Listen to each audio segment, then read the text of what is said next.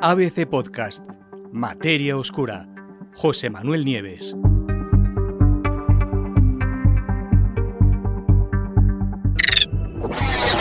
Días que duran menos de 24 horas.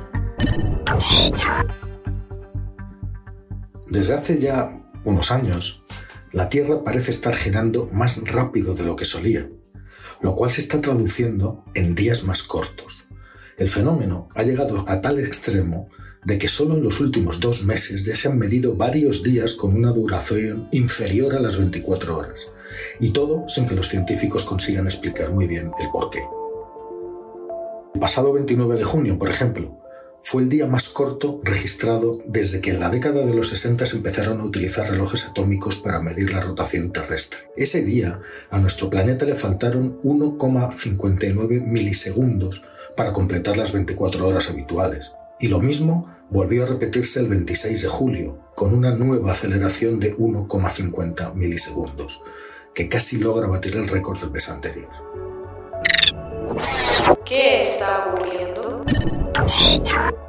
Según la opinión más extendida, la velocidad de rotación de la Tierra debería de ser cada vez más lenta, y en realidad así es, si consideramos los periodos de tiempo largos. Por cada siglo que pasa, por ejemplo, la Tierra tarda cerca de un par de milisegundos más, no menos, en completar cada rotación.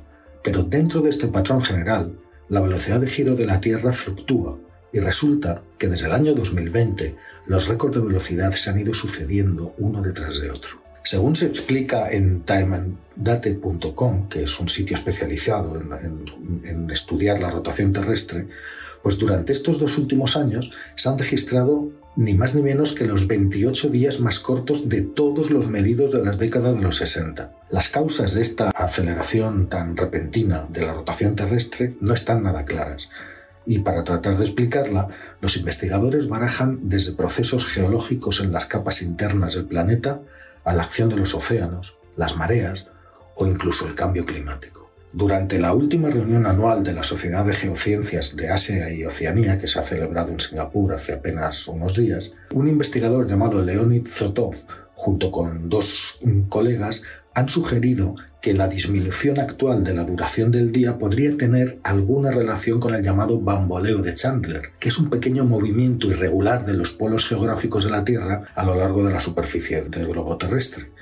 Bueno, pues resulta que la amplitud normal de este bamboleo es de unos 3 o 4 metros en la superficie de la Tierra.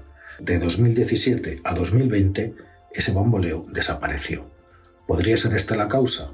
No se sabe.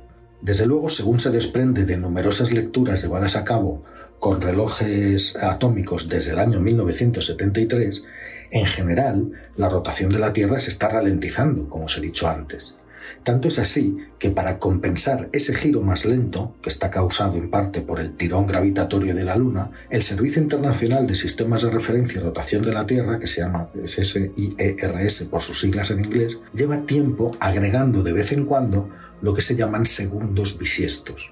La última vez fue el 31 de diciembre de 2016. ¿Qué consecuencias puede tener la aceleración? Pues si ese episodio actual de aceleración continúa, es decir, si no se frena, si no es una cosa eh, momentánea y pasajera, pues podría ser necesario por primera vez en la historia introducir uno de estos segundos, pero en negativo. Es lo que se llama un segundo escalar negativo, algo que nunca se ha hecho.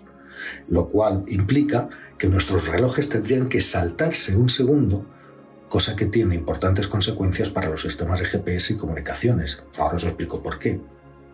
La aceleración de la rotación de la Tierra tiene consecuencias porque los relojes atómicos que se utilizan en los satélites GPS no tienen en cuenta la rotación cambiante del planeta. Y si la Tierra gira más rápido, eso significa que llegará a la misma posición del día anterior un poquito antes. Fijaros, medio milisegundo de diferencia en el Ecuador equivale a una distancia de 26 centímetros, por lo que los 1,50 milisegundos medidos el pasado 26 de julio suponen 78 centímetros de diferencia, suficiente para que los sistemas GPS se vuelvan prácticamente inútiles. La introducción de un segundo negativo podría solucionar el problema, es cierto, pero resulta que también afectaría, y no sabemos muy bien cómo, a los sistemas informáticos. La razón es que los relojes normalmente pasan de ver las 23.59 minutos y 59 segundos a las 23.59 y 60 antes de volver a restablecerse las 00 horas.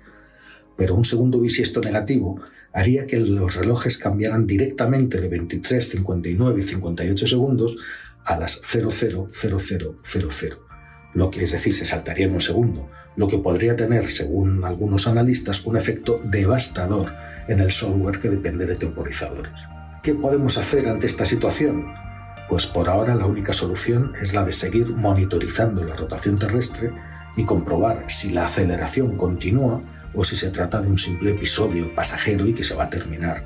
Solo después llegará el momento de tomar decisiones concretas.